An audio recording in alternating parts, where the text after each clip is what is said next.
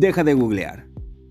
En esta etapa de la humanidad en la que literalmente tenemos la información en la palma de nuestra mano, somos capaces de responder de un momento a otro cualquier duda que salga en una plática entre amigos, desde obtener una receta de cocina o una fecha histórica o conocer al instante el resultado de un partido de fútbol en cualquier parte del mundo. ¿Cuántas veces ha pasado, y a quién no, que tenemos algún malestar físico y antes de ir a consultar con un médico recurrimos a San Google para resolver nuestras dudas? Ponemos en una máquina la responsabilidad de nuestra salud. Entonces vamos a buscar los síntomas y acabamos pensando que tenemos cáncer de cabeza o un parásito gigante en nuestro interior. Dios nos libre. Y no está mal tener acceso a tantos datos. Por algo vivimos en la era de la comunicación y somos la generación con menos ignorancia en toda la historia.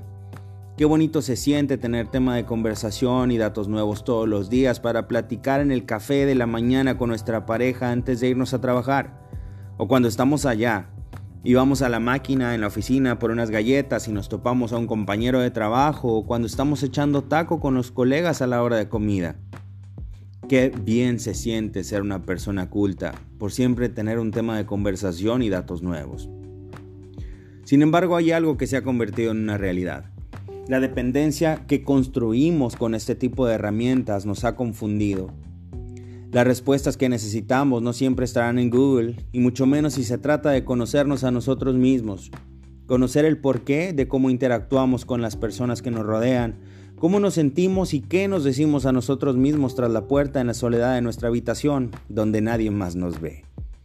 Existe más conciencia en estos tiempos respecto a la necesidad de trabajar en nuestra salud mental, pero sigue habiendo ignorancia y desgano por atacar de raíz las cosas que nos duelen, que nos han marcado y que delimitan nuestro comportamiento en el día a día. Deja de googlear. Hay respuestas que no encontrarás ahí. Hay respuestas que aunque no nos guste, o no lo creamos, están dentro de nosotros mismos, para las cuales necesitamos hacer un ejercicio diario de introspección, análisis y aceptación. Un trabajo duro que idealmente debería estar acompañado por un experto, lleno de veintes que nos caen y de momentos en los que necesitaremos humildad porque quizás descubramos que lo que somos o lo que hacemos va en contra de nosotros mismos. Cada cabeza es un mundo. Lo más sencillo parecería ser tener la respuesta en la pantalla del celular, pero recuerda una cosa. Donde está el problema está la solución. Deja de googlear.